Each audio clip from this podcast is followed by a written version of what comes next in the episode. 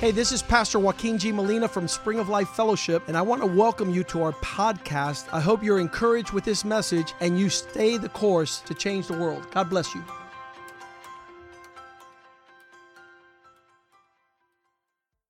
Father God, thank you for this day, oh God. Thank you so much for all the things that you shared with us, oh God. Thank you so much for, for allowing us to come to a Sunday service, oh God where we get to come and learn and hear more about your word, oh God, and receive the call that you've given us, oh God. Lord, I pray today, oh God, that the words that come out of my mouth would not be my own, oh God, but I pray that the words that come out would be your words, oh God.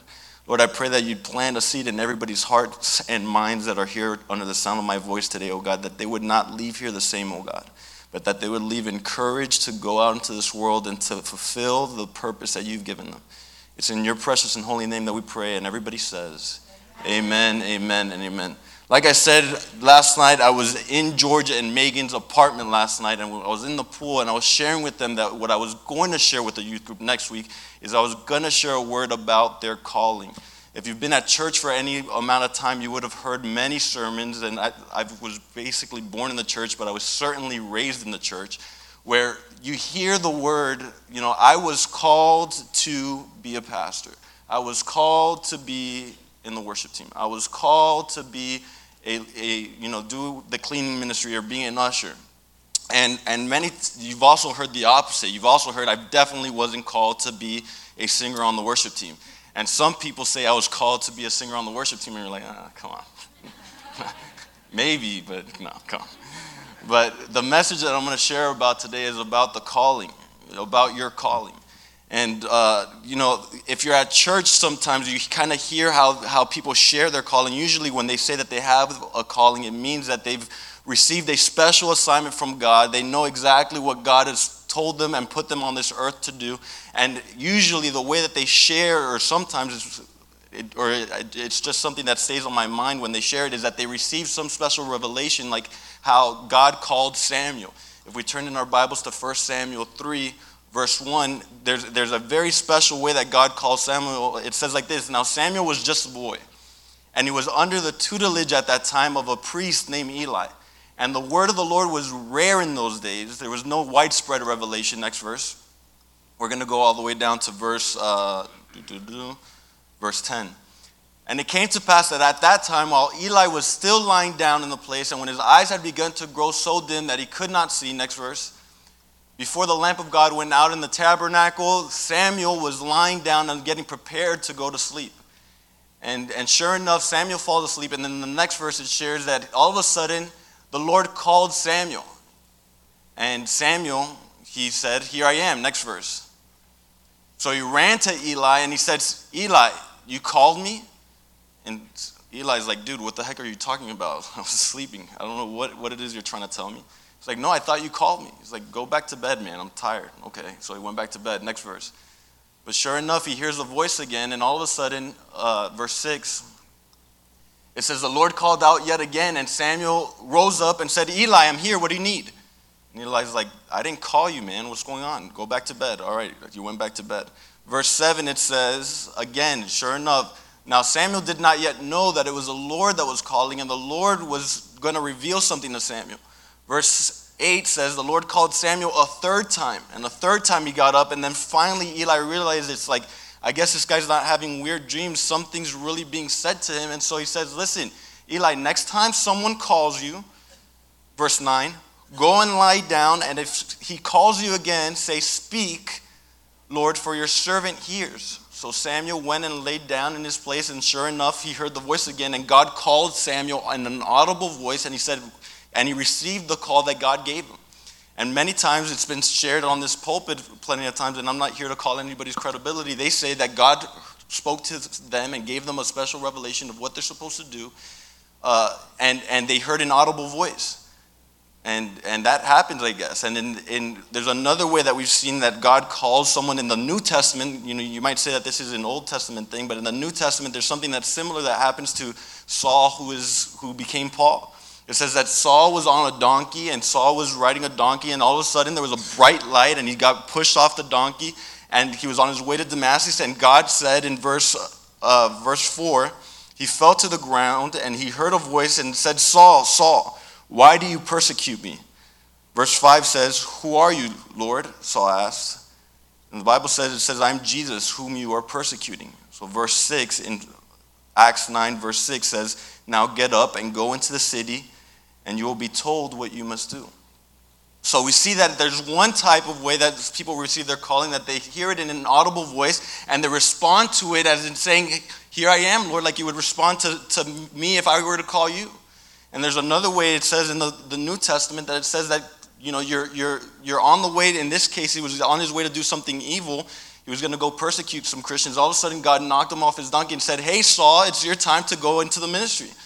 And that's an incredible call, too. And both of those are divine revelations. That's an incredible thing. And I'm not here to share with you that that doesn't happen. I don't know whether it happens or not. I'm just here to share with you that it didn't happen in my life. I didn't feel called to the ministry in that way. I didn't get a divine, you know, audible voice calling me and saying, Josh, today, I mean, my dad did, but I didn't get a, a call. I didn't hear a loud voice, a thunderous voice say, hey, Josh, you're, you're going to be Pastor Josh. I, did, I wasn't on the way to Boca Raton, and then all of a sudden I get, you know, taken out by something, and it says, Josh, today you're going to be an incredible. That didn't happen. And so, just because that stuff doesn't didn't happen to me, I'm here to share with you today that I do know what my calling is, and I'm very clear on what my calling is. And today I, I, I'm here to share with you as well that if you're in church today, you also have a calling and it's unique. It's a special calling. I'm here to share with you today that you're not just, God didn't just create you and then just leave you as, you know, Nothing. You were created uniquely fashioned for something. You're not just a mass produced, uh, you know, toy that does the same thing, a common thing. You are a unique and special person. You've got a unique call over your life. God's called you to, for, for something specific. You've got a purpose. Your purpose is to f- find out what that is and, and complete it. The way that the, the Bible describes that God, God's, God created man, like I said, it wasn't just He created everybody to look the same, act the same, do the same thing. He created them special, He created them unique. The way that David describes God's creative process for creating you was it was like an artist creating a masterpiece. If you go in Psalm 139, and we're going to read that a little bit because it's important to see what God did when He was creating you. In verse 13, we're going to go to 18, Psalm 139, 13, verse 18. David describes God's, God's you know, fashioning of man. It says, For you formed my inward parts, you covered me in my mother's womb. Next verse it says, I will praise you, for I'm fearfully and wonderfully made. Marvelous are your works, and that my soul knows very well. Next verse. It says that you, my frame was not hidden from you. And when I was made in secret, I was skillfully sewn together. I was in the lowest part of the earth. Next verse. Your eyes saw something that wasn't formed yet, and in your book, all my days are written and fashioned when as yet there were none of them. Next verse. How precious also are your thoughts to me, O God. How great is the sum of them. And finally, in verse 18, were I to account the things or your thoughts towards me, they're more numerous than the sand of the, of the sea. When I awake, I'm still with you. So, like I said, when what this verse, what these groups of verses share with us, this whole chapter, if you have a chance to read Psalm 139, I encourage you to do so. Because it's basically God telling you how much He cares for you and how special you are. Because He took time with you. He's forming you. He was thinking about what you were to become and spent his time to put everything together so that you're able to fulfill the thing that he called you for. It says he spent his time, he thought about this person is going to do this thing.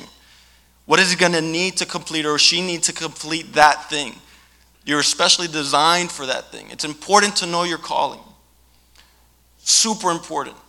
And I can assure you today that you weren't you were called for something. You weren't called to do nothing. You've got a special call. You weren't called to be just sit on the bench. You were called to be a player in God's amazing game. You were called to do something special. The way that it worked out in my life, how did I find out my call? It's, it's similar to how, how it happened in David's life. Because in 1 Samuel 16, verse 2, and we're going to go through verse 7, it talks about how there was this, this prophet that God said we, the, the king of Israel right now is doing crazy, crazy things right now, and he needs to be replaced. Go out, and I'm going to tell you where, where, the, where the next king is going to be. And so Samuel's like, if I, if I go do that and someone hears, they're going to kill me. But the Lord said, Take the cow with you and say, I've come to the sacrifice of the Lord. And so God is describing Samuel how he's supposed to find this new leader. Next verse. Now Samuel did what the Lord said, and when he arrived, uh, verse 3, it says, Invite Jesse to the sacrifice, and I will show you what you shall do. You're going to anoint for me the one I named to you. Next verse. So Samuel did what the Lord said to him, and he went out to Bethlehem, and he uh, to the elders of the town, trembled at his coming, and said, Do you come peaceably? Next verse. And so he said, Yeah, I come peaceably, and I've come to sacrifice to the Lord. Sanctify yourself and come with me to sacrifice uh, to the sacrifice. And so he consecrated Jesse and his sons and invited them to the sacrifice, the big barbecue. Verse 6. So it was when that they came, they looked at Eliab, and surely the Lord anointed it. Uh, and, and Samuel looks at this guy and he says, Man, this guy is a stud. This guy named Eliab, uh, this is the one that God anointed. Next verse. And it says, But the Lord said to him, Don't look at the outward appearance, because I've refused him. For the Lord doesn't see as man sees, for man looks at the outward appearance, but the Lord looks at his heart. And if you continue to read this chapter, I'm not here to say that I'm, I'm King David. That's not what I'm trying to say, so please bear with me. If you read these chapters, all of a sudden you start reading that Samuel goes down the line and he looks at all the people that he thinks are being called to this calling of, of being a, a, a king of Israel. And every single person that he sees, he says, okay, it's surely the firstborn, it's surely the second, it's surely the third, it's surely the fourth, and going down the list of Jesse's sons, because God told him it was going to come from the line of Jesse. And then he's doing that. He's going down the list and saying, you know, God, it's got to be this guy. This guy's a stud. It's like, no, it's not that guy. Okay, this guy is, this, come on, second borns are always, you know, better than every. Said, no, not, not that one either. And went down the list, and every single time he went to the person and thought it was that person, God's like, no, that's not it. The crazy thing that happens here is that all of a sudden, if we go to verse 11, it says that there was one son left, and he wasn't even invited to the barbecue. He was out doing, you know, something else. And Samuel said to Jesse, Are these all the young men you've got here? And then he said, There remains yet the youngest, and there's and he's over there keeping sheep. And Samuel said to Jesse, Send and bring him in, for we will not sit down till he comes here. Next verse. So he sent and brought him in, and now he was rough looking, bright eyed, good looking. Amen. And the Lord said, Arise and anoint him, for this is the one. And if you would have read this verse and if you wouldn't have known, you would have seen this stuff and said, wow, look at David's calling. He, David just got called. But what you would have missed is that David was already in his calling and he was already doing his calling. David was out doing the assignment that God had called him to do already. He was only that was while he was doing what he was supposed to be doing, he was fulfilling his calling that God saw that he was responsible enough to be a, a king of a nation and then God gave him a higher authority. So, everyone under the sound of my voice, you all also have a calling. And you may think, you know, I haven't received a special revelation from the Lord, and that's fine. But you're still called to do something. And the Bible's very clear on this. Thankfully, He's given us His instruction manual, and His instruction manual tells us several things that He has already called you to do. So today, you're going to receive your calling. And it's going to be a very clear calling. And you don't need any, like, like how Pastor Richie says, any holy macaroni. The Bible's very clear and practical about, its, about what it says that you are called to. You're, like I said before, you're not called to just sit every single day and come to church on Sunday and check the box and then leave. No. You're called to play a part of His team. You're called for something greater. So, what are you called to? And we're going to go down. Oh, but before we get to that, I want to share really quickly why it's important to know what your calling is. Because that's important too. Because if you don't know why it's important to have a calling, you would have heard today that you've got a calling, and then, okay, but if you don't do it, then that's fine. No, you're call- you are made for something. The Bible says in Proverbs 29 18, happy is the man that follows his instruction, which means happy is the man that does the thing that God told him he's supposed to do. That's your calling. The Bible says in Psalm 128, 1 verse 6, it says that the Bible tells us how God that by doing the thing that God called us to do, by following His commands and following His instructions, it, sh- it shows God that we love Him. And when we show God that we love Him in Psalms 128, verse 1, God begins to describe the things that happen to you when you show God that you're inclined to His ear and you're following what He says. It says, Blessed is everyone who fears the Lord and walks according to their call. Next verse.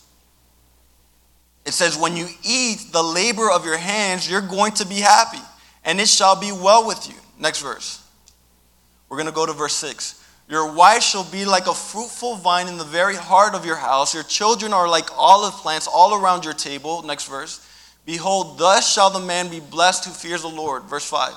The Lord bless you out of Zion, and may you see the good of Jerusalem all the days of your life. Verse 6. Yes, you may see your children's children, peace upon Israel. So when you fulfill the plan of God in your life, all of a sudden things start coming together. Right? You're going to feel satisfied, you're going to feel fulfilled because you're doing the thing that God created you for. And it's, it's, it, you'd, be, you'd be wrong to fight against that. Right? We don't have to go around and, and read. We could spend all day. If you go to the Old Testament, we could, the, we, this is a trustworthy saying essentially that not doing the thing that God called you to leads to a lot of uncomfortable situations that you put yourself in. Right? Because if you read the Old Testament, you'd think, wow, God's, God's an angry God.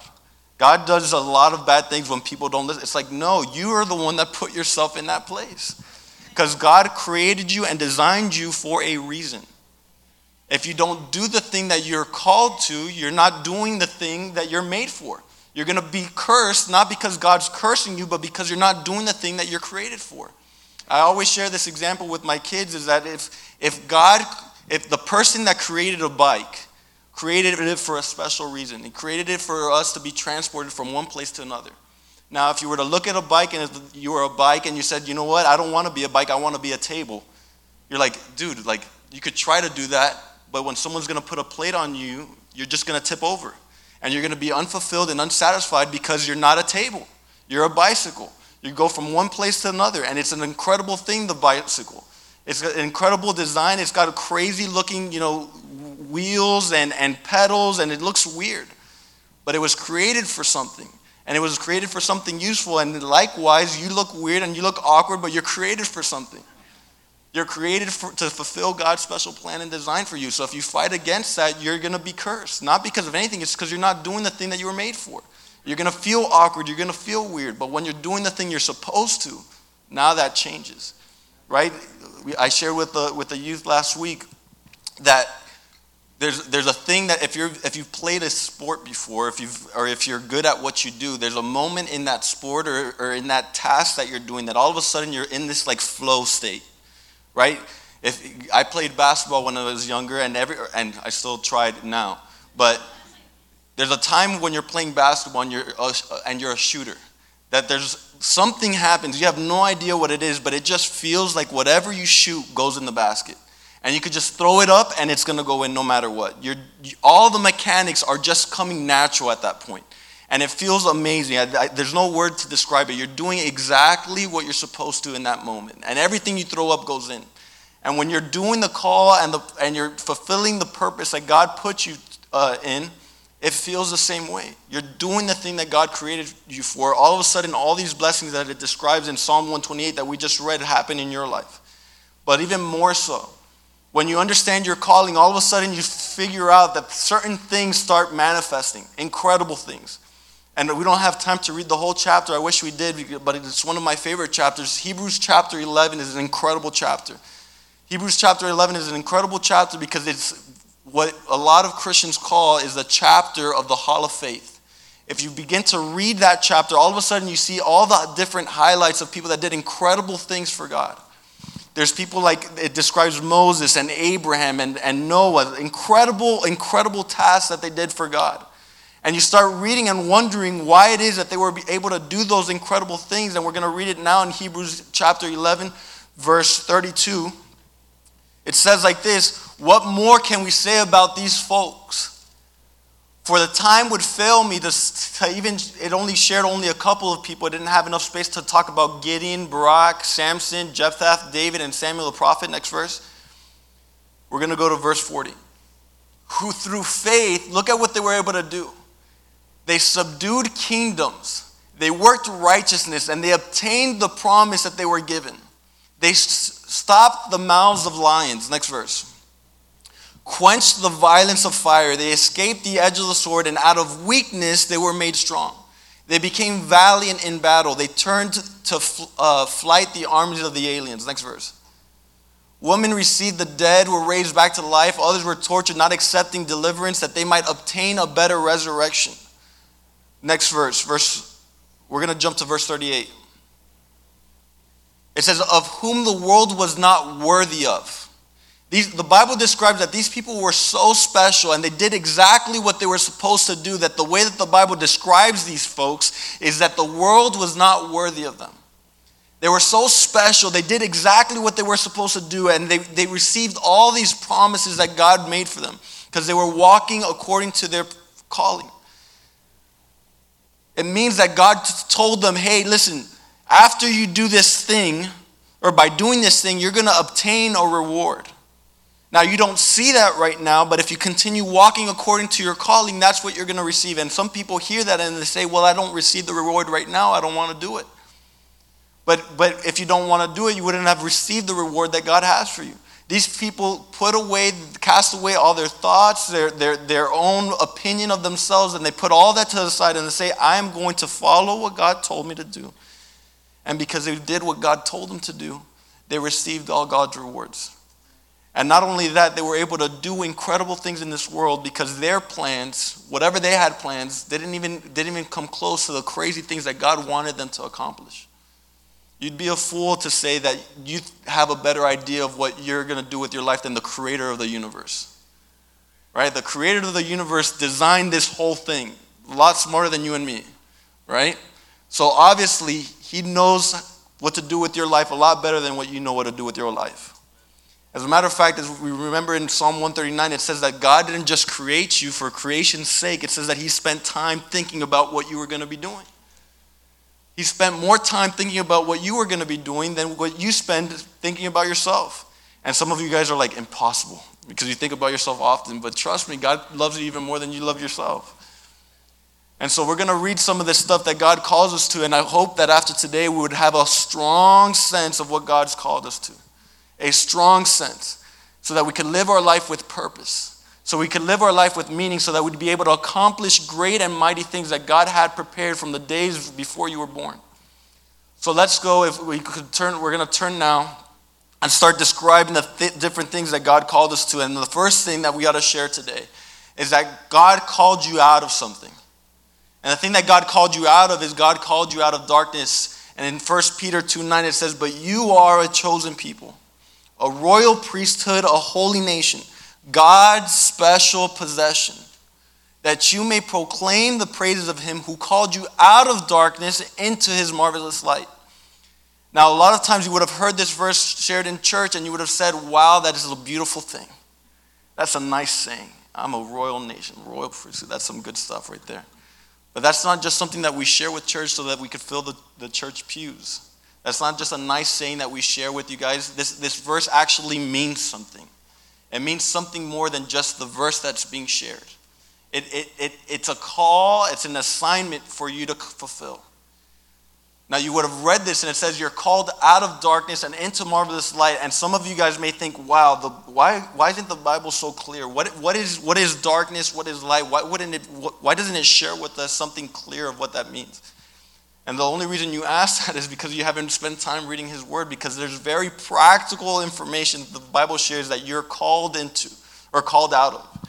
If you go to Ephesians 4, verse 21, and I'm going to share a plethora of Bible verses today, because if you're if you've ever uh, if you didn't don't have a lot of information about what the legal field is like, every single word that you share or every single sentence that you state has to be cited to something. Things don't work if, if you go to a judge and say, Judge, my client is innocent because I think so. It's like, that's not how this works. Stuff is, is rooted in the Bible, it's, it's, it's planted in the Bible. There's, there is evidence for the things that I'm saying here today. It says, If indeed you've heard him and have been taught by him, as the truth is in Jesus, next verse, we're going to go down to verse 32. So just follow me. That you put off concerning your former way of thinking the old man which grew corrupt according to deceitful lusts. The Bible says in verse 23, and be renewed in the spirit of your mind. Verse 24, and that you put the new man which was created according to God in true righteousness and holiness. Right? The Bible describes that you're called out of this corrupt, dark way of life, and you're called into a, a way of light. And what that means is, verse 25, therefore each of you must put off falsehood and speak truthfully to your neighbor, for we are members of one body. Right? This isn't something that's just said, this is, this is very practical stuff. What does it mean to be called according to light? Well, it means that you ought to speak truth. Now, this is, this is very, a very curious thing. Verse, uh, therefore, putting away lying to each other. This is a very curious thing because a lot of people think that, you know, this is uh, what we're supposed to do is not to lie. That's what we're supposed to do. But it doesn't say put off lying, it then gives a command that you're supposed to speak truth. A lot of the problems we're having in the world today is that we've got, we, there's an absence of people speaking truth. It's not just that people aren't lying anymore, it's that nobody, when somebody lies, no one calls them on it anymore. Because they're too worried and ashamed about what would happen to them if they speak to the truth. That's a problem. Because now we see how dark the world's gotten. There's no one sharing light. Right? And there's, there's a difference between sharing light in the way that Jesus shares light and sharing light in the way that people's like, all right, thank you very much. I don't want to hear from you ever again. Right? There's a way to do this type of stuff. But it doesn't say that just because it's difficult that you stop doing it. It says you must speak truth to your neighbor, for we are members of one body. So not only put away lying, but put on truth and speak truth. When you see something's out of order in, in, your, in your son's life, in your daughter's life, in your friend's life, your job is to, as a child of God, to shed light and say, hey, listen, this is the way that it's supposed to go. And the things that the thing that Christians do these days, they didn't necessarily do them before. At least I didn't I wasn't alive before, so I wouldn't be able to share what they did before. But Christians do this type of thing that, that drives me super crazy. Is they do this. I don't think that that's the right way to do things. It's like there's a, there's a man dressed as a woman. It's like, I don't think that that's the right way. It's like, it's not that you don't think, it's that it's not the right way. It's not your opinion, it's the truth. And people suffer because you haven't shared the truth. And so when so, there's a child that's misbehaving and they're, they're, they're lying, they're hitting somebody, and you're like, I, I, it's funny. I don't think that that's the way that a child should behave. It's like, no, it's not that it's not funny that you don't think. It's like, that's not how a child should behave. If there's someone that's being dishonest, if there's someone's lying, I don't agree with what that person did. It's like, why don't you agree? It's not if it's based in truth, it's not your opinion that you don't agree. Who cares about your opinion? Everyone's got one. It's what does the truth say? The truth says something very specifically. It says this is how it is. There's no gray area in, in certain things. There's no gray area in thou shalt not lie. There's no gray area in standing for truth. There is what it says, and when you're walking according to your calling, you have boldness in the way that you say it. And that's what the people in Hebrews chapter 11 did. If you, or the people in the Old Testament, we read stories like the, in the book of Esther, where things were done incorrectly, they were done wrongly. And despite what she felt like during that moment, she knew that her people were going to suffer tremendously if she didn't speak up. And she walked with boldness because she knew what her calling was. She knew what she was called for. She understood her instruction. And so she walked into the king's palace, not fearing that she was going to die because she knew that God wanted her to be right there at that moment. And that's what happens when you have your calling. That's what happens when you understand your calling is regardless of the place that you're in, when you're walking according to your calling, you know that the consequences of what happens don't affect you because that's what you're called to do. So regardless of what your suffering is going to come from that, that's what you're called to do. And this life is temporary. If you know who Jesus is and if you understand the Bible and you believe it truthfully, what happens to you in this world doesn't affect you. You're walking with purpose. You're walking with authority. You come not as Josh Molina, but as somebody that has a message from God. A messenger of God that needs to share the word of God because the people of the people need it. And if God made me for that purpose, and regardless of what happens to me, I'm supposed to do that thing. And while I do that thing, all of a sudden I could do even more incredible things than what I think, but also I'm going to be blessed for it. Because that's what God designed me for. So don't only put away lying. It says, let one of another speak truth to his neighbor. For we are members of one another. Next verse. It says, uh, Be angry and do not sin. Do not let the sun go down on your wrath. Next verse. Nor give place to the devil. Nor give place to the devil. In, in Genesis, it talks about the story of Cain and Abel. And the story of Cain and Abel is kind of crazy because that, the, the story is extremely short. It's very short. And, and in the story of Cain and Abel, there's an incredible thing that happens that all of a sudden Cain offers his sacrifice. And Abel offers his sacrifice. And God looks at the sacrifice and he says, Listen, um, Cain, this is not what is required of you. You're required to give something else. He's upset. He gets jealous that his brother's sacrifice was accepted. And God tells him something, says, Cain, don't be upset. Don't give a don't give a place to the devil because you don't know that the devil or sin is crouching at your door and its purpose is to take you out. Right? This thing isn't a joke. It's not, it's not a funny thing. If you give the foothold to the devil, all of a sudden he's, you give him an entrance to, the, to your house. When I was younger and I was playing with, with, my, with my brothers, something would always happen that we're, you know, we're boys. We're, we're fooling around, we're messing around. Someone always takes it a little step too far. And when you take it a little step too far, now you're, now you're incredible. So what Brandon would do is that Brandon's a lot smaller than me. And Brandon, Brandon would take it a step too far. And now, I was, when I was younger, I was 160 pounds at like 12 years old. Brandon was like 90, maybe. And so when Brandon would hit me a little bit too hard, now it's all bets are off. Game over. Brandon's gonna die. And so Brandon was faster than me, and so he would run extremely fast into, you know, uh, uh, somebody's room, so I couldn't get in. And he'd run and shut the door, fast as he could. If I was able to just get there a little bit quickly than I would normally get there, and I stuck a foot on the entrance of the door, I'd be able to squeeze my rotund body into the room. And if I was able to get into the room, then all of a sudden all bets are off. Brandon's dead. But all I needed, I didn't need to get my whole body through the door. I didn't need to get my whole arm through the door. I didn't need to get, you know, half my body. All I needed was a little foot to land in the little crack, a little piece. And when that was done, all of a sudden all bets are off. I could get in the room. In the same way, if you give a little place to the devil, if you give a little place to sin, a little place, not a big place, just a little place, all of a sudden all bets are off. The devil's got a grasp on you. And little by little, he's going to start pulling that string and pulling that string, and just like a, a, a, thread on a sweater, the more he pulls, the more he pulls, all of a sudden there's no more sweater. Don't give a foothold to the devil, the Bible says. You're called out of darkness and into light. Next verse.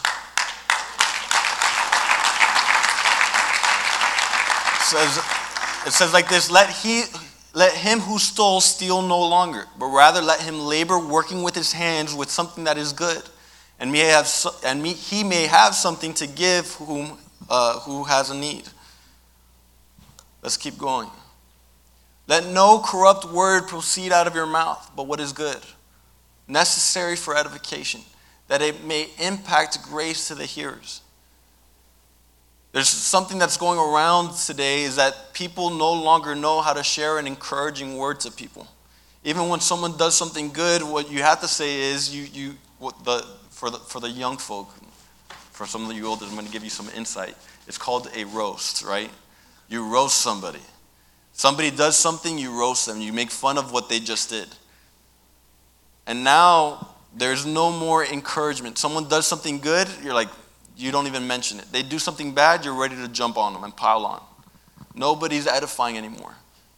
When you're called into light, you carry something else. You carry something greater than just, you know, what you would have done in the past.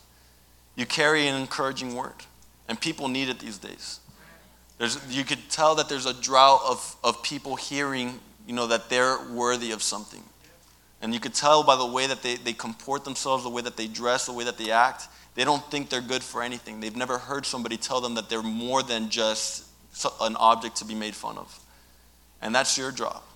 You are called to that. It's not that you don't need a special revelation. You don't need to hear God. You know, there's there's this person that said I was I was uh, talking to somebody and they said that they didn't feel that they were called to do something like go to church. I'm like, that's not something you have to wait for God to reveal to you in a special dream, right? He's got His word.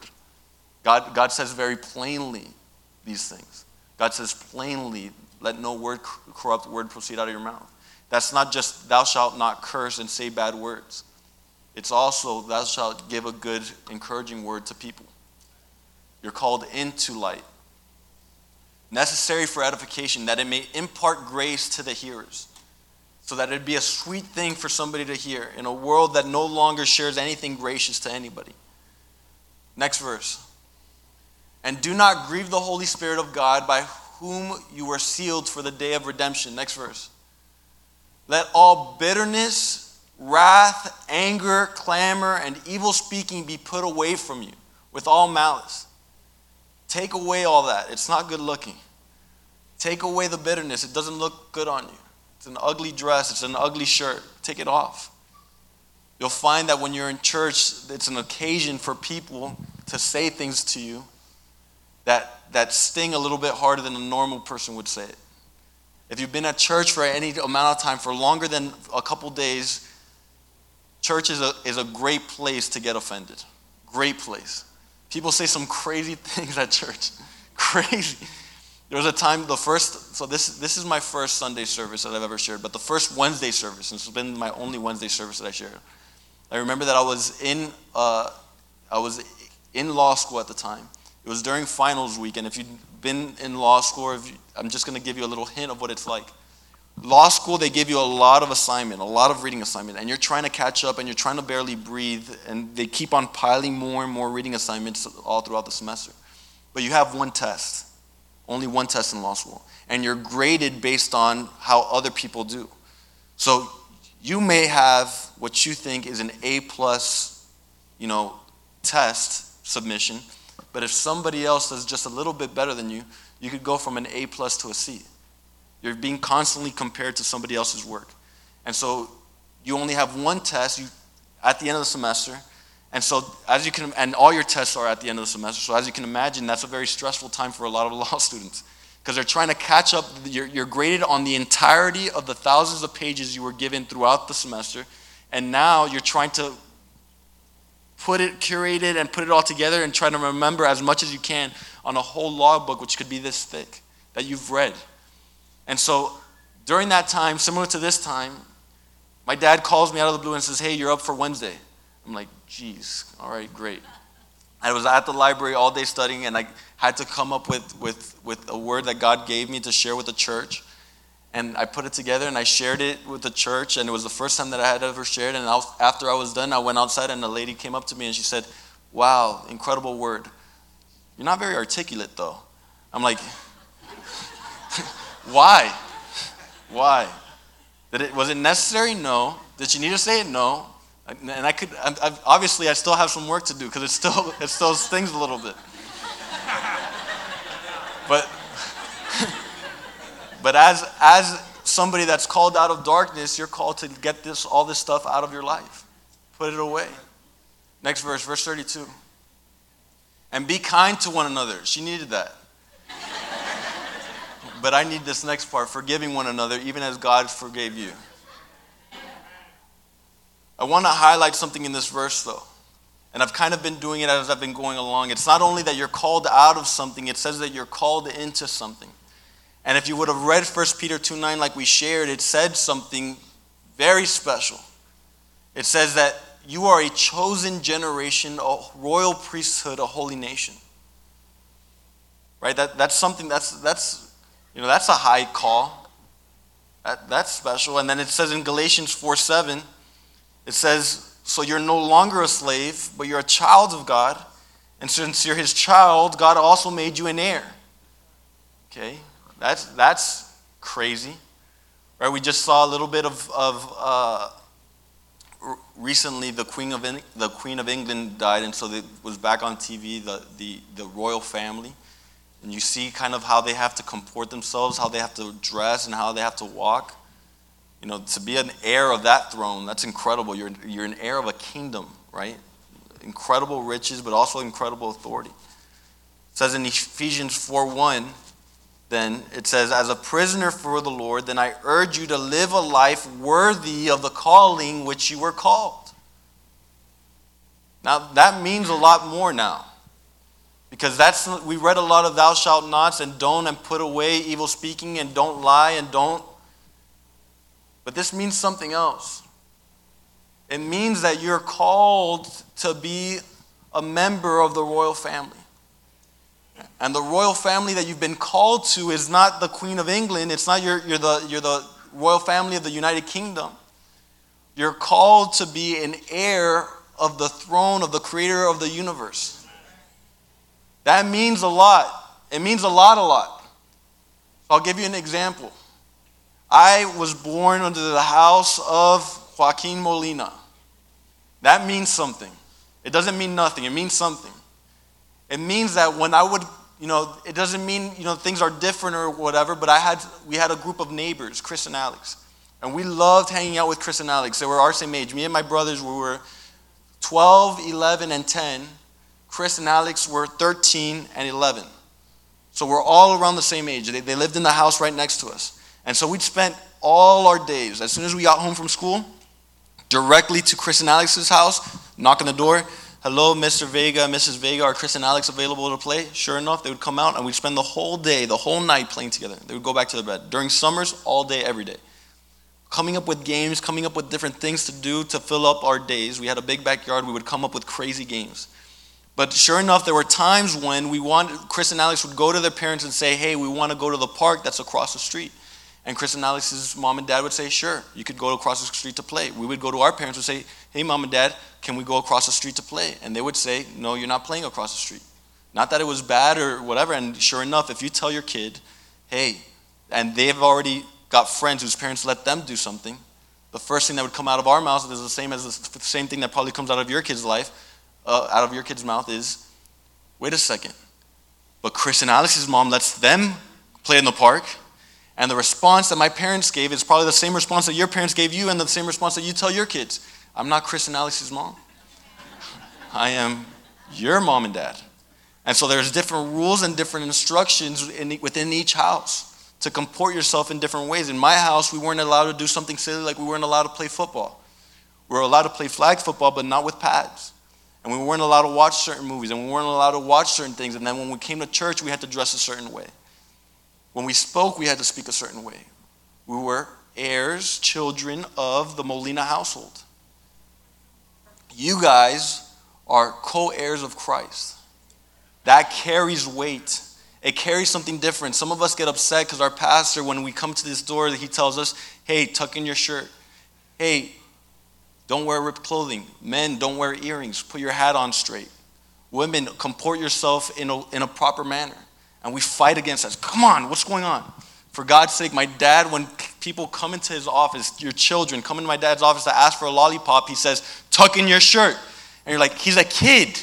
Like, what? Why does he have to tuck in your shirt? Well, because my dad is seeing something that maybe you're not seeing. What my dad is seeing is that that kid is being groomed to be a prince of the King of Kings, of the, the creational world. And you also are being groomed in that same way. So now you don't see the rules that God gave you as something like as a prisoner would see it as I'm restricted, I can't steal, I'm restricted, I can't do certain things, I can't drive over the speed. Like, what is this? It's like, no, those authorities and those regulations are what gives you the authority to rule. And what my dad does is he says, as the pastor of this church, it says, hey, dress a certain way. Why? Because he's showing you that you're supposed to walk according to the call that you've been given. You're not called to wear ripped clothing. Why? Not because that God is mean or God is, it's because you're royalty. You're supposed to look like you're put together because when you speak, people are supposed to listen. When you speak, you're supposed to carry authority, honor, respect. It's supposed to mean something when you say something. It doesn't matter what Joe Schmo says about the Dolphins, that's nonsense. When you speak with the authority of God's word, it's supposed to carry weight. Are you walking according to your calling? Are you dressed in a certain way? Are you comporting your, or is your behavior in such a manner that when you speak, people listen? Or have you been acting a fool and when you speak, it doesn't mean anything? This guy says, you know, this thing. This guy says the other thing. This guy's always saying something. He's always got an opinion on something. Or have you carried yourself in such a way that when you speak, people listen? When you share the word of God with somebody, they don't just say, This is just some crazy guy saying some crazy thing. No, this is a man of God speaking with the authority of the things of God's word, which is not just God's word, it's, it's truth. It's something real, and it's not fugazi language. It's not like the Bible says, like you're a royal nation, a royal priesthood, and you carry that, and you're like, yes. It's like, no, that, that, that means something more. It's a call to something. It's not a call to just continue your behavior, it's a call to rise above what your thoughts and what your opinions are of yourself. Carry yourself with dignity, with respect, with honor. Speak with authority, with boldness. You come with, you come with something more special.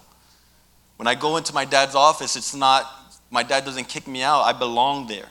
I belong in that place that's a special place. When I go into my, not everybody's allowed into my parents' master bedroom. Not everybody.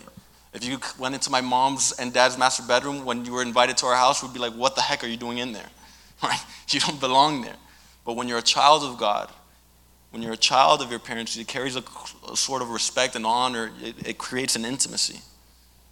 You're allowed to come into a place where you're allowed to ask from the King of Kings and the Lord of Lords certain things, and those certain things are given to you. They're granted to you. You're an heir like Christ is an heir. You're called to royalty. You're called to be something else.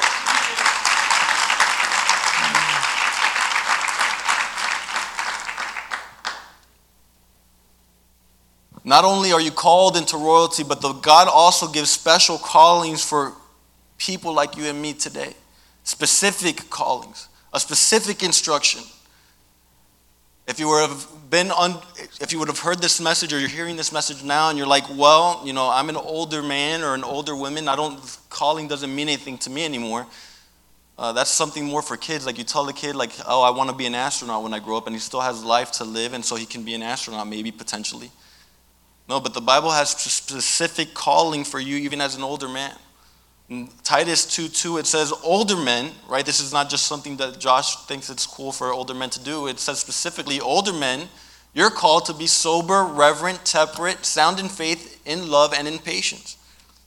That's a specific call. It's not something that you have to hear from God to reveal to you in divine revelation. It's in His instruction manual for your life. You're called to be sober minded, reverent, temperate, sound in faith, in love, and in patience. In other words, you're called also, like I just shared, to carry with you a certain amount of respect. The way that you comport yourself is supposed to show other people that when you speak, it matters. You're supposed to be patient in love, temperate, reverent, not just being that, that you know, the, the idea that I get when I read this verse is like that, that weird uncle that you have that just says some crazy things, and when he talks, you're like, dude, this is my crazy deal. I'm sorry. I don't know what he's doing. It is what it is. No. It says that you're supposed to be sober, speak with, with a purpose, say something with meaning, instruct people in the way that they need to be instructed. You've got a role. It doesn't matter how old you are, if you're still alive, your role is still this. It hasn't ended. You're not done. There's no retiring from this stuff. This is your call. You're still called to do this stuff. As a young man, you're also called to something. It says in Titus 2 6, likewise, exhort the you young men to be sober minded. Right? There's a call for older men to exhort the young men to be just like them. Right? It's not just be sober minded for being sober minded's sake, but your sober mindedness is supposed to reflect off of you and reflect onto somebody else. So they're the same way. How are you comporting yourself? Is a way, would you want somebody to act like how you would act? Well, the Bible says that you're called to be sober minded, and your sober mindedness should be bouncing off of somebody else so that it shines also in sober mindedness. Verse 7. It says, In all things, showing yourself to be a pattern of good works, in doctrine, showing integrity, reverence, incorruptibility. Next verse. Sound speech that cannot be condemned, that one is an opponent may be ashamed, having nothing evil to say of you. It, live in such a way that people see you as an example. There's a, there's a verse in Timothy that says, Young men, you're supposed to be an example to the older men. So it's not only that you're supposed to live in a way and, and just seeing how someone's behaving and it reflect off of you and no it, it calls you to something greater if you have nobody to teach you it also says that as a young man you're supposed to live as an example to the older men but women you also have a call It's not just a call for, for men, there's a call for women. And it says in Titus 2, verse 3, and we're going to go to verse 5. It says, Older women, likewise be reverent in your behavior, not slanderers, not giving up to too much wine, teachers of good things. Your job in church is not to be a gossip. Your job in your house is not to be a gossip. It's not just to spend your days thinking about something to say and to just to chew out or to, to mess around with people. There's, there's a thing that you're supposed to do. You're supposed to be a teacher of good things. Your role in the church is not to sit in the back of the chairs and just let the men handle all the things that men do. You've got a role to play in this. You've got a calling. And if you would have gone to church all your whole life and done nothing with that calling, you're not doing the thing that God called you to. How can He say, Well done, good and faithful servant? You haven't done anything. You're not good and you're not faithful. You've literally done nothing. Right? No, you've got a calling. And you got a calling to fulfill. It's not just an assignment from the, from, that you read and then you're, okay, I guess that's good. No, it's, you, you're supposed to do these things. Next verse.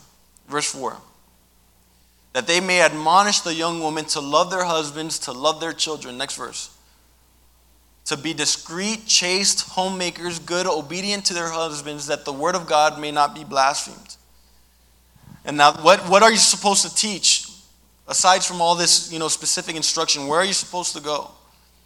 And I, I, I remember, I, I shared with you guys today that you're called to be a member of the royal family. You're called to that. So, as an older woman, you're called to teach young women to be a wife or to be a mother of somebody that's going to raise or be a, a, a queen in a royal household. And in Proverbs 31, it literally says just that. Proverbs 31 is an instruction from an older woman that is the mom of a king instructing a young man that the person that he's supposed to look for in a wife is a queen, and then it describes all the characteristics of what a queen is supposed to look like. That's what you're supposed to teach. Proverbs 31, verse 1. I'm not just making this up. It says, The words of King Lemuel, the utterance which was what his mother had taught him. Right? This is literally, you know, biblically based. This is not just nice platitudes that we're sharing with you this Sunday morning. There's literal instruction of how you're supposed to raise your daughter and how to, to walk as a member of the royal family. And as an older woman of the church, that's your role, which would require for you to have read that. It would have required for you to have understood it, synthesized it, so that you could share it to somebody that's younger than you. It says, These are the words of King Lemuel's mother. And then when it starts describing things, you would have heard sometimes in church that women don't have a role in a lot of different things. But when you see the, the description of this virtuous woman that is described in Proverbs 31, she is not fooling around. She is going to work. She's got a lot of things that she's got to accomplish, a lot of tasks. Not because she's just a, another member of society, just, you know, floating by. She's got a job and assignment to do. And she's out in the field and she's out in business, working business, but she's also with her family and making sure that there's a, an environment of righteousness within her home. She's making sure that her husband's refreshed. She's making sure that her kids are in order. And she's doing a, a million things. You'd be crazy to say that as a woman you have no role. Crazy. You got a huge one. And, and it's not something that, you know, you've got a large role that you've got to accomplish and fulfill. And if you don't do these things, then you're showing you're not going to receive the blessing that God has for you. You're withholding the blessing potentially from what God wants to give to your family. It says in Proverbs 31, if we continue reading it, then, then describes Proverbs 31 29. This is the standard. It's so that many daughters have done well, but this person that I raised, that I instructed, she exceeded them all. She excelled at what the, the, the, the, normal standard was. I shared with you that as, as a Molina, you're, you're, you're required to do certain things. You're given a list of careers that you're supposed to choose from. Pursue them. And with all that you can, that's what you're supposed to do. But dad, I want to do this. Well, this is what you're this is what we're doing. These are what Molinas do. And then in those, in those jobs that we've been given, we're not called to just be another peg on the, on the board, another, another employee that just does what employees do, do their job and get out of there. We're called to be a leader within our workplace. That's how we were raised. And so maybe that's not how the Garcias were raised. That's maybe not how the Rodriguez Smiths, whatever. That's how I was raised. So I have to live according to that call that my parents have called me to. But now, something else. Because now it's not just Molina for Molina's sake, I'm also called to be a child of God. So I'm supposed to live my life and comport myself in such a way that I excel them all. I am excelling, I am exceeding the expectation of just a normal person. Because I'm not a normal person. I was raised in a royal family. I'm something more than that. I'm, I'm called to have authority. I'm called to speak and for people to listen. I'm called for something greater. You as well are called for something greater. And it's not just to be average. As a husband, you have a call. As a husband, the Bible says in Ephesians 5:25 it says husbands love your wives just as Christ loved the church and gave himself up for her to make her holy, cleansing her by washing with water in the word and to present her to himself as a radiant church, without spot, without wrinkle, but holy. In the same way, husbands ought to love their wives as they love their own bodies. He who loves his wife loves himself. What's going on in this verse, it would have required for you to spend some time at church. And like I shared before, the only way that you would know how to love your wife as Christ loved the church is you would have to be a member of the church. And not just somebody that takes a space on the pew, but someone that actually works and, and does ministry at the church. Because, like I said, there's nothing like, like showing love to somebody in church that for sure doesn't deserve it. And that's what church has a lot of times in it. A lot of people that don't deserve any love. And you're there spending your time and spending your energy trying to get this person to the call that God has called them, and you see something great in them, and then they do something crazy. They, they talk bad about you, they, they spit in your face, they do crazy things, and you're like, dude, what the heck? I don't just do this stuff because I feel like I, I, I need to love you. Like, I don't just do this stuff because, you know, I'm called to this. I'm doing, going out of my way to show you love and appreciation, and yet you don't there's no reciprocation of that. But that's, that doesn't matter when you're in, in, in the body of Christ. It doesn't matter when you're, when you're a member of, you don't do this to, to get, to receive love back. It's what you're called to do. It's not based on feeling. I didn't feel like preaching today. I didn't feel like moving to Boca. I didn't feel like being a youth pastor for five years and all my Friday nights going away. I didn't feel like going every single day. That's not something I felt, but it's something I did. Why? That's my calling. That's what I was called to do. Feelings feelings don't have if, if a lot of times you come to church and a lot of people have spiritual experiences and a lot of times they, they're moved by emotion. And if they're not moved by if they go to, to worship and they're not feeling the music they're not feeling it then they don't worship. They talk to somebody else. They're not feeling you know to, i don't feel like serving today. I don't feel like going to church today. Like this is not what you feel. Right because if you didn't feel like going to work, you wouldn't have any money. If you didn't feel like, if you were a boxer and you didn't feel like fighting on a day you were scheduled to fight, you get knocked out. That's what happens. It's not based on feeling. There's, it's, it's something greater than feeling. It, it, it, it's something more foundational than feeling. It's something more firm, than, more stable than feeling. It's what you're called to. And what it means that you're called to is you're, you're, regardless of whether you feel good or feel bad that day, that's what you're assigned to do for the day, and you could do greater things when you don't feel like doing things. If you've ever been, if there's, if you're trying to lose weight, there's a lot of days that you don't feel like going to the gym, and you feel like having as many donuts as you want, and you feel like eating ice cream on the way home and getting McFlurries and getting sundaes, and that you feel like it. I always feel like eating a donut, always. There's never one time, even when I'm full, if someone presents a donut, I feel like eating it. But if I ate it every single time that I felt like eating it, I'd be massive, huge. I wouldn't be able to walk in the morning.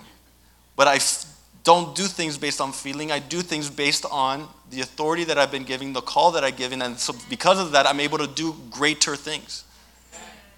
Don't base your, your call on your feeling or on a, a spiritual experience. There's something practical that God has given us for us to fulfill and for us to accomplish.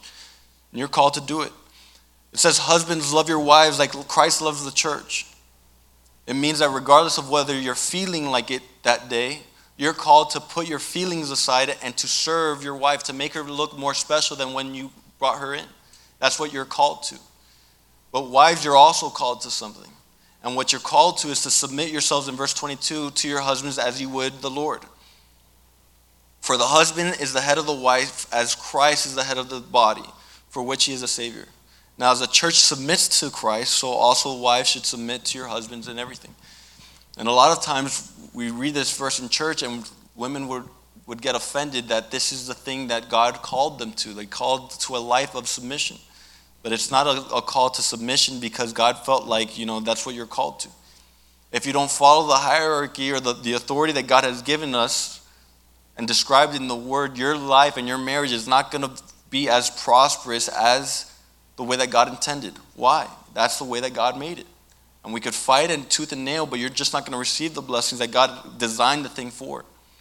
In my, in my, uh, in my athletic career, my short athletic career in high school, we had a, a, basketball team and we had a lot of good players, a lot of them. And some of them had a lot of good, they had equal talent. And what, unfortunately, what happened in our team is that none of the, all the players were competing for first place. And they were competing to be the best and they were competing and competing. It's like nobody was willing to put their pride aside and to drop it a little bit for the good of the team. And because of that, our team suffered crazy losses we should have never uh, suffered from. If, there's, if God didn't establish this, this, this order, there would be a constant fighting and bickering and people trying to compete with other people. And that's what happens in a lot of marriages people competing with people, people competing with people, and your family suffers because of it it doesn't progress. Your kids don't reach their full potential because when they see their parents' lives, they're constantly fighting about who did what and what did the other thing. But the authority is that the husband submits to God, and insofar as he submits to God, the wife submits to the, the husband. That's the covenant that they created.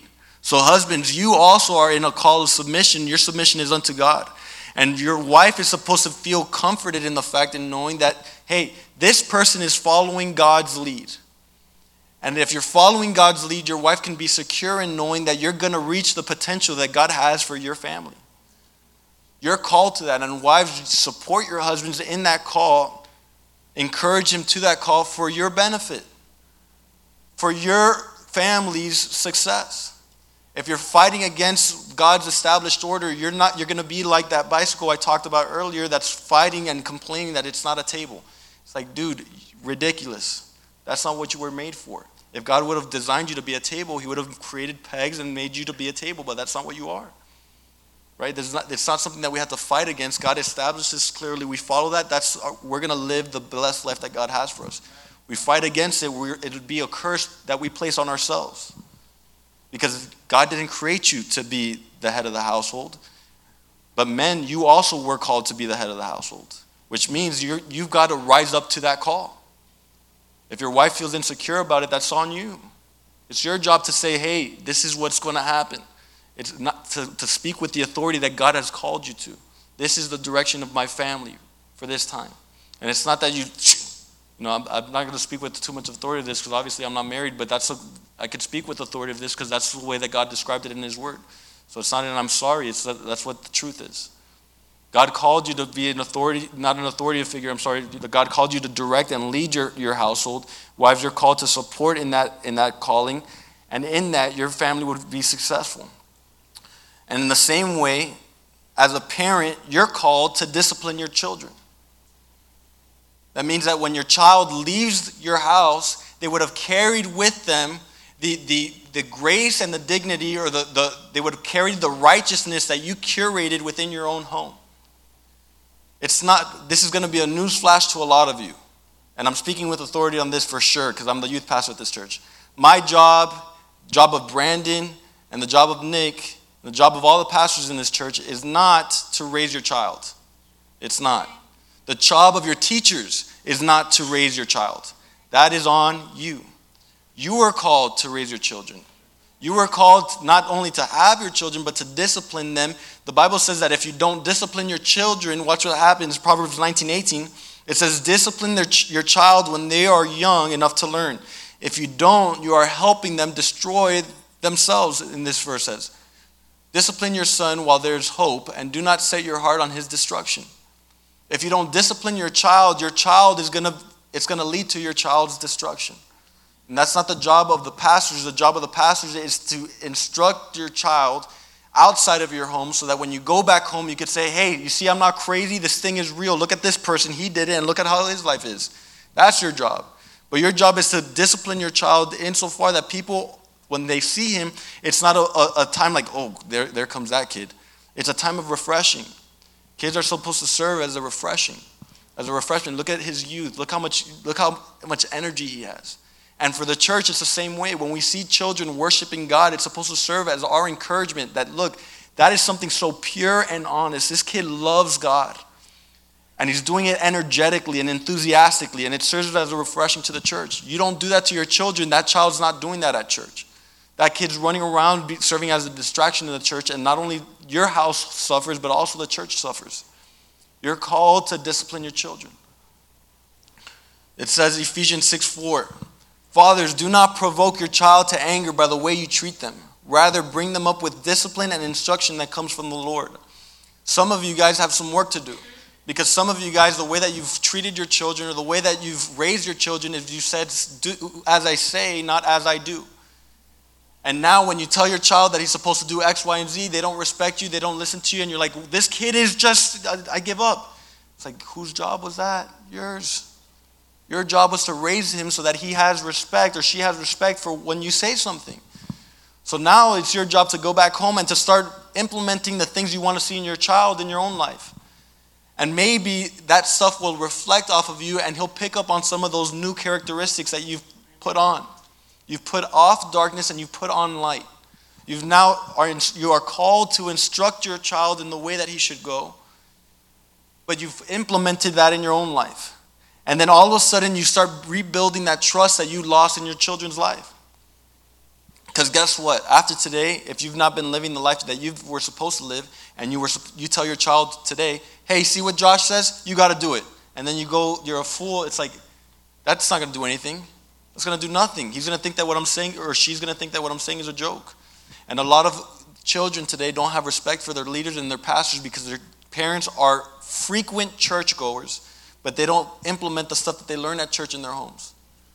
So, guess what? Everybody thinks church is a joke and this is a circus we're running, and it's not. And it's to your kids' detriment. This is a serious place. It carries with it honor and authority. This office of a pastor, the office of a bishop, carries with it authority. Authority given from God. Not authority that we sought for ourselves, and we're going to share that in a moment, and we got to go quickly.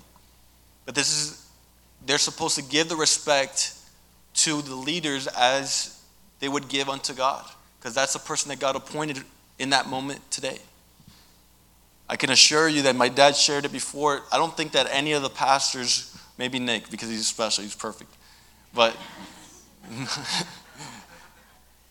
I don't think that anybody, and I'm joking, he's as close as you're going to get though. Uh,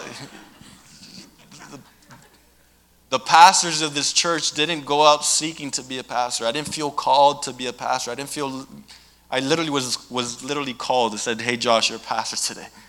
That's how it happened. I didn't seek it out. I didn't look for it. It just happened.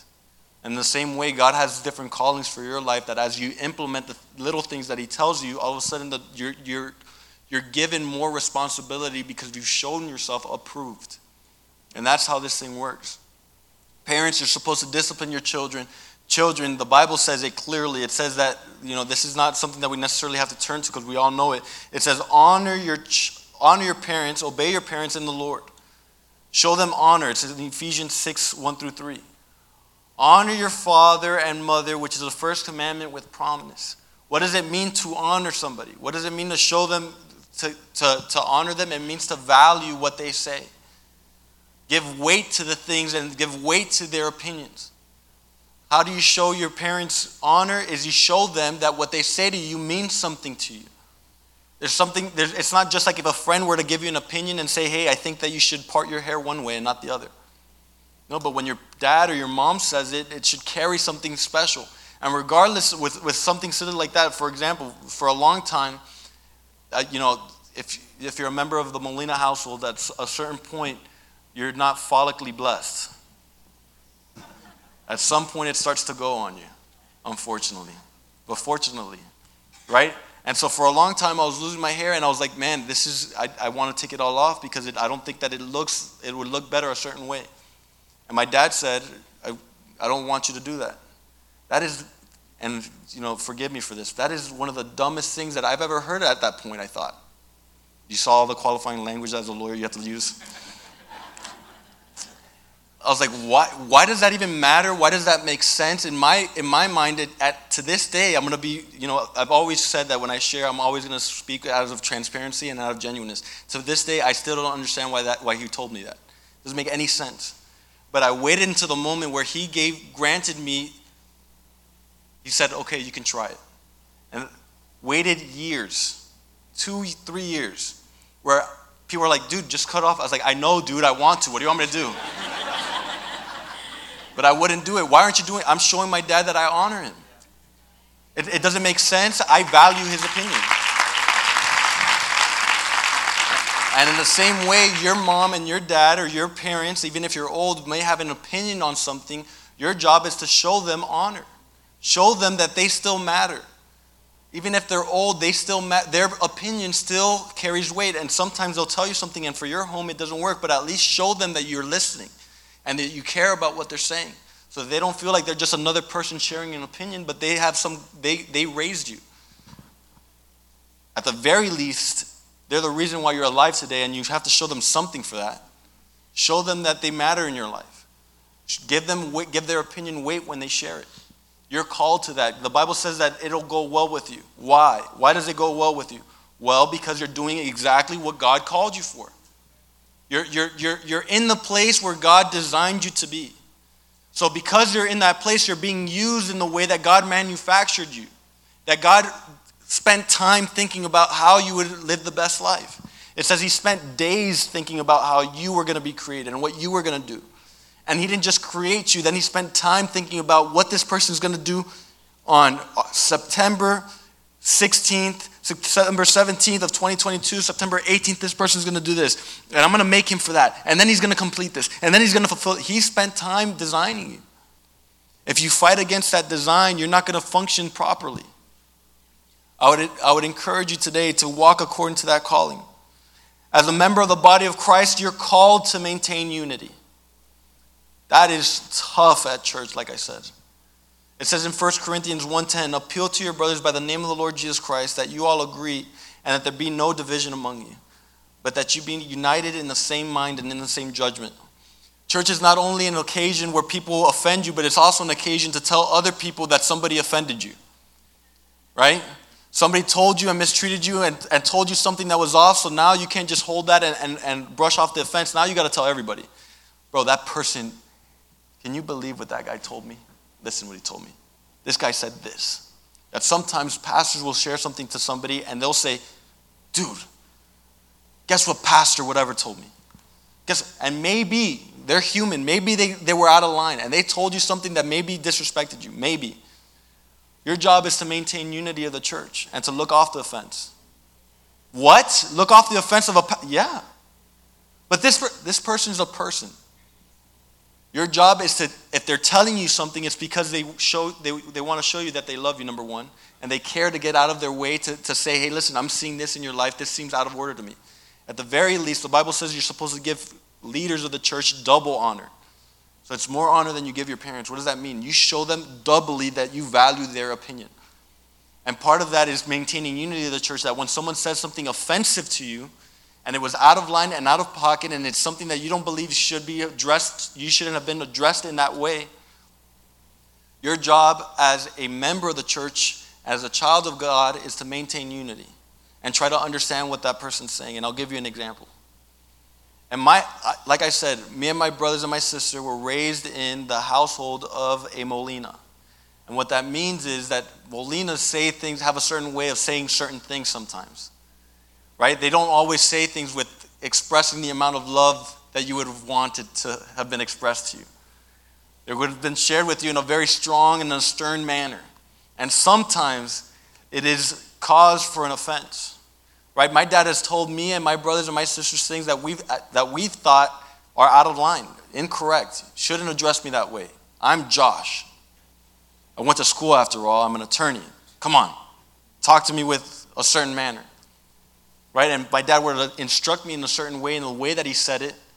If I wasn't a son, and he would have told me in that way, my immediate opinion would be to do that type of thing that I talked about earlier sow disunity. Guess what my dad told me in the manner that he told me?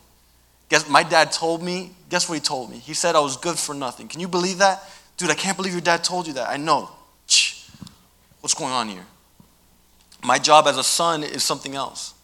My job as a son is that when my dad speaks to me and instructs me in a certain way, regardless of how he tells me, my job is to do like how David did is I'm trying to understand what my dad's heart is.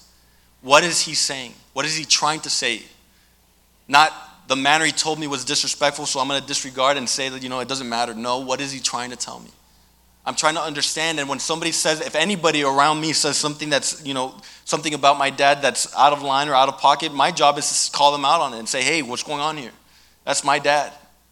No, I'm, I cover his wrongs.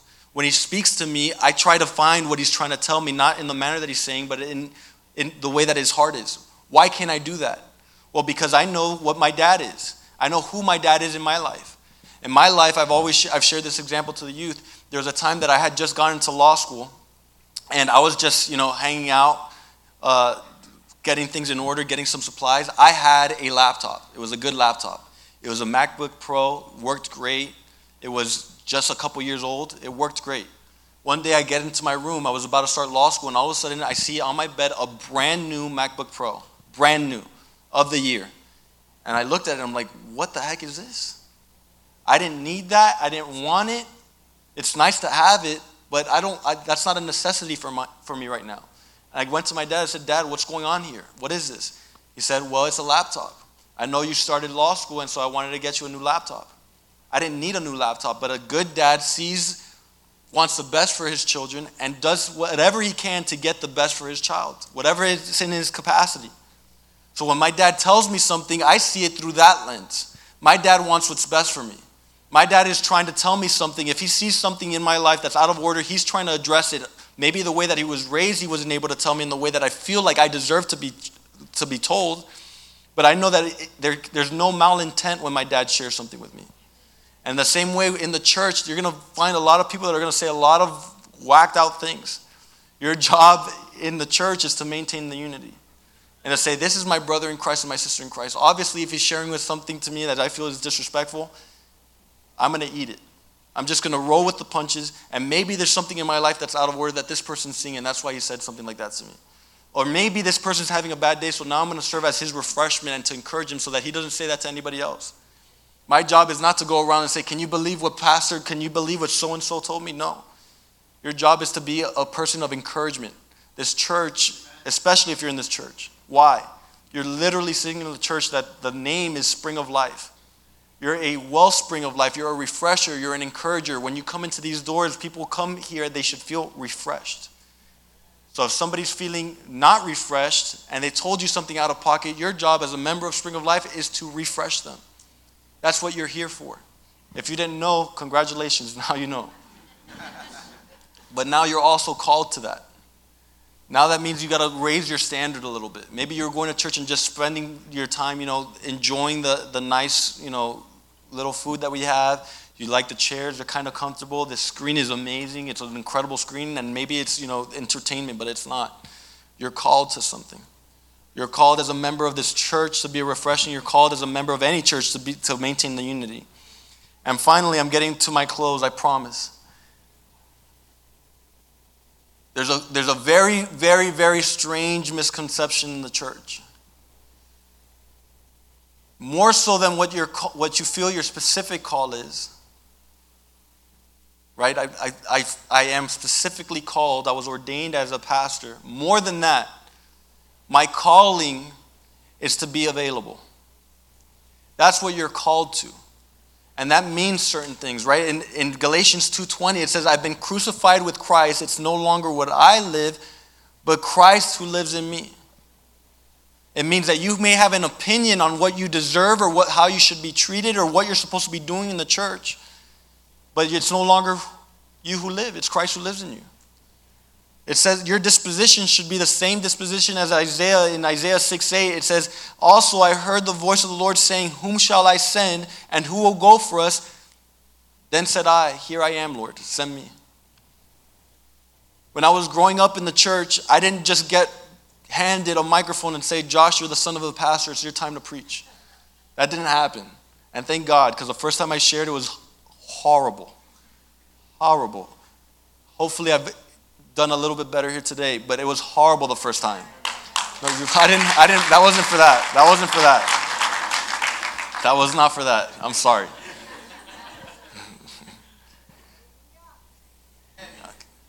When I was in church, when I was 12 years old, they had a ministry fair, and I signed up to be a part of the sound ministry at like 11 years old.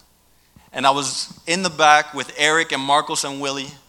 He was the, the, the leader of the sound ministry at that time. And I was, you know, learning how to do the sound and preparing the sound. And, and, and I would wake up at, Eric would come to my house at 7 o'clock in the morning at 11 years old, pick me up and take me to church because I had to be here while the worship was practicing so that I could help them with the sound. And then on Friday nights, I was the young guy doing the sound. They didn't have a sound man. It's my, t- it's my turn. I'm the sound man for, for Friday nights, and I was doing that. I had to wheel, we didn't, they didn't allow us to use that soundboard because that was the special soundboard. We had to use, I had to go to the back and wheel out speakers at 11 years old, huge speakers, wheel them out and plug things in and set things up for a little rinky dink sound monitor thing and set it up every single week. I was here early and I was doing that. And then there was a certain point where Eric went to go do, uh, got, got a career in Washington, D.C., so he left. And during that time, Willie no longer was, he left the church. Something happened. I don't even know what to this day, and he left. And so now I'm Josh at 11 years old, 12 years old, 13 years old, and there's no sound man. And I'm the only one that knows how to do sound. And I'm 13 years old. And so every single service, I was back there doing sound. What does that mean? It means that Sunday I was doing sound. It means that Tuesday I was doing sound because we used to have service on Tuesdays and Thursday I was doing sound. And Friday night I was doing sound. And I was also doing sound for Saturday, Saturday night for the for the uh, for Livingstones. So I was 13 years old going to at that time it was only college group and I was doing sound for them. And also during that same time, all of a sudden we didn't have any more cameramen or anybody doing TriCaster. So I was sound man and doing TriCaster. If you don't know what that means, it means that I was doing not only the sound, but I was changing the camera so that when we did live stream, people could see the, the, the service. And then sometimes the person doing the words wasn't there that day. So I was doing everything. I was running, changing the cameras, changing the verses, doing the sound. Running back, doing the verses, somebody said a verse, changing the camera, and doing all that at, at 14 years old, every single week. And then there was a time where I was at church Sunday, Monday, Tuesday, Thursday, Friday, and Saturday. The only day I had off was Wednesday. I was available. I was called to say, Here I am. I'm available to do something. Who's, who's called to do this? I don't, I, don't, I don't know if I'm called to do anything, but I, if it's a need, I'm there. If, I'm, if there's a need, I'm called to fill that need. The Bible says that many, the, the harvest is plentiful, but the laborers are few. That means something else. It means that when you're called, you're also called to be available. The Bible says that this is a high call, this is the, the, the highest call. It says, Be ye perfect as I am perfect. That's Jesus speaking. Jeez, perfection? Perfection. What does that mean? There's no calling that you're unqualified for. It means that if there's a need in the church to fill, you're available to fill it. What that also means is that there's nothing that you're too you're not worthy of. What does that mean? Everybody wants to hold a microphone, no one wants to clean a bathroom. I've, I've done plenty of that. The pastors of this church have done plenty of that. But it also means that if there's nobody to do worship, the Bible, the, one of the qualifications of doing worship doesn't, is not that you sing well, it's that you have a heart of worship. So if there's no one to do worship, you better start singing something. Praise God, we have worshipers. Right? Because there's some people that, man, we love them to death. but worship is not their calling, right? Wrong. Worship is their calling because you're called to have a heart of worship. You're called to be available. And there's different things, and the Bible says, How am I going to get to the standard of perfection? How is it supposed to be like that? The Bible gives us an instruction. In James 1 4, it says, But let patience have her perfect work in you, that you may be perfect and complete, lacking nothing.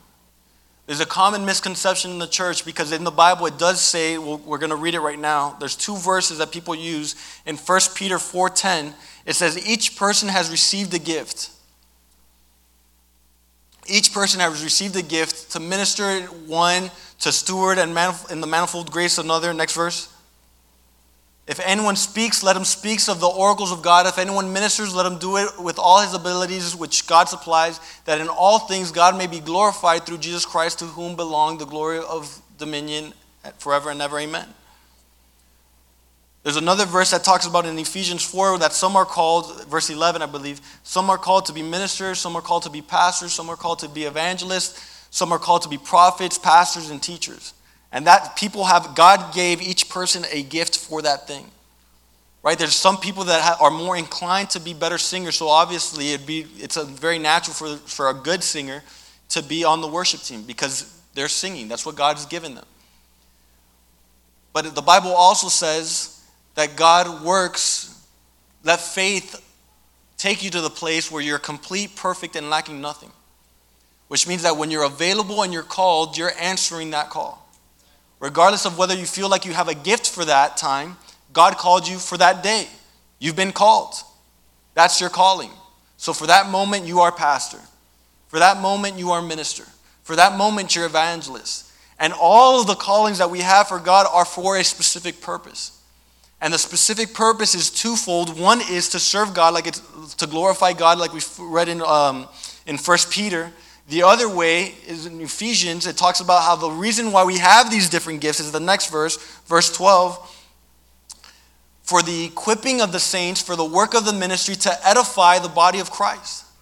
So your calling is for a specific purpose. If you don't know what your calling is, I'm going to tell you that there's the purpose of every calling is to serve to serve the body of Christ and to bring glory and honor to God.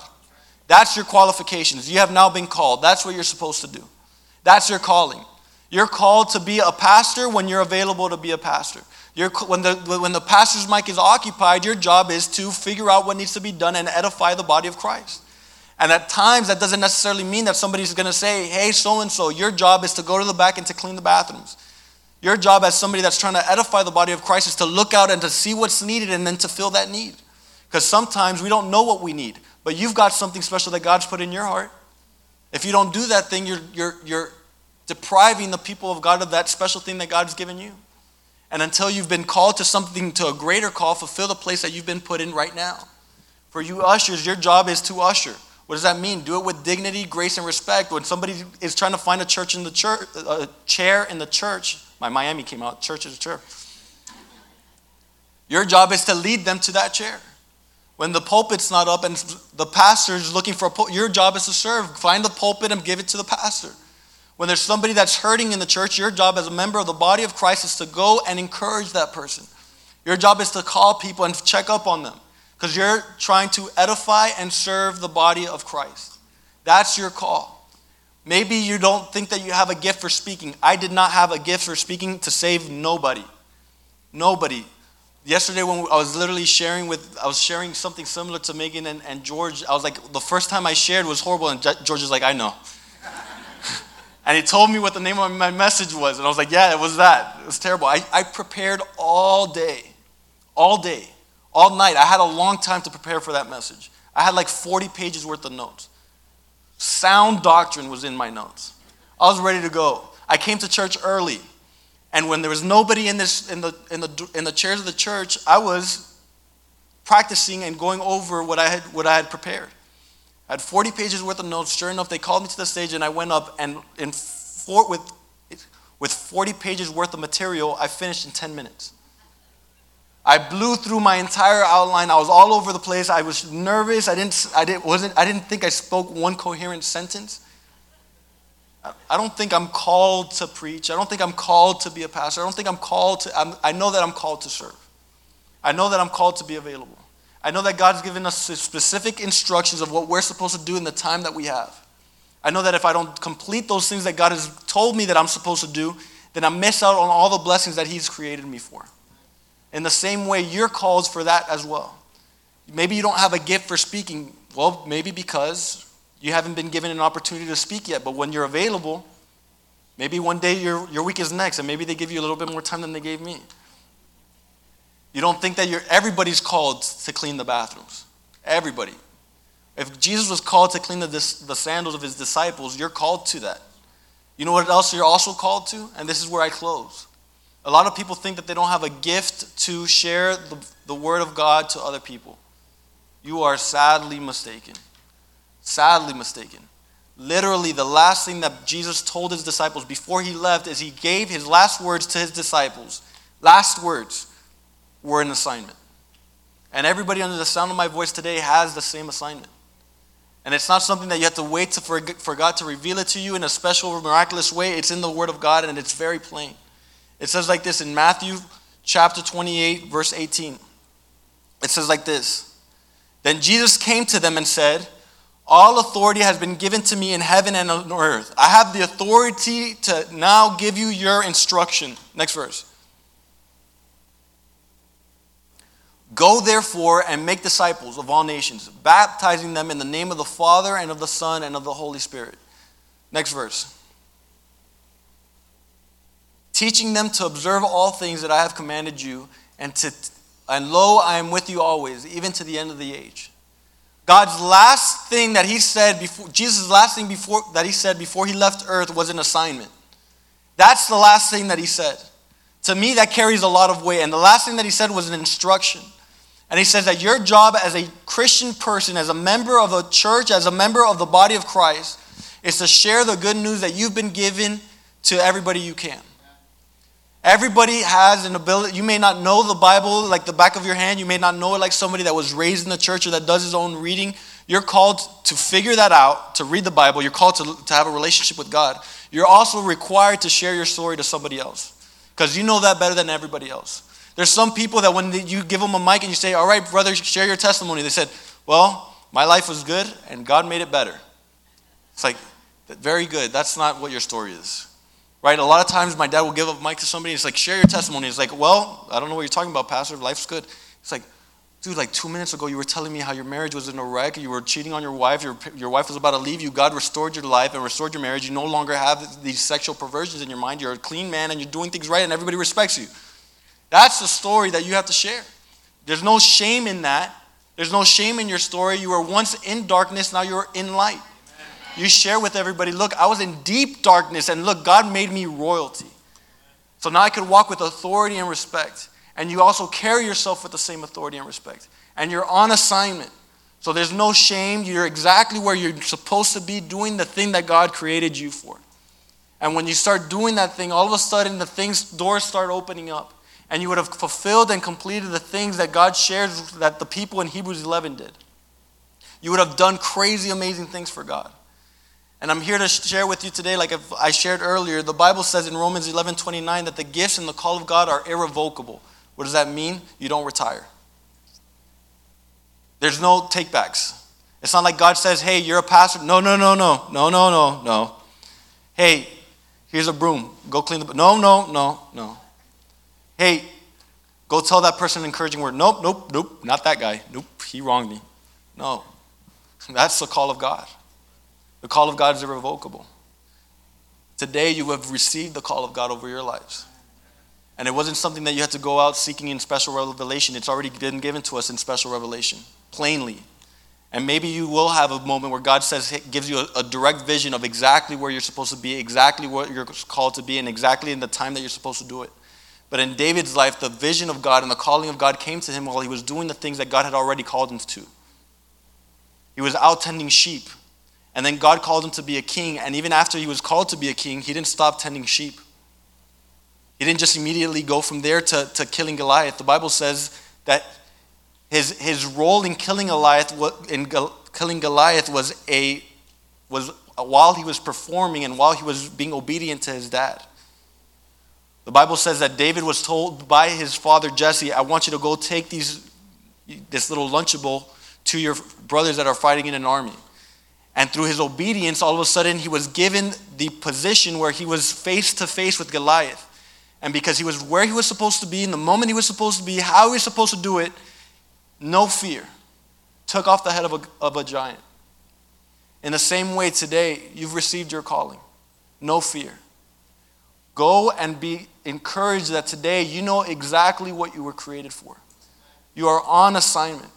You've got a special purpose and a special plan for your own life. Your job is to fulfill that thing, and when you're done, God's going to call you back home. Be worthy of the calling that God has given you, so that when you're done and your time's expired here on earth, God would tell you, Well done, my good and faithful servant. Well done, my good and faithful servant. You're called to be a well done and good and faithful servant today. And with that, let's pray. Father God, thank you for this day, oh God. Thank you so much for all the things you've given us, oh God.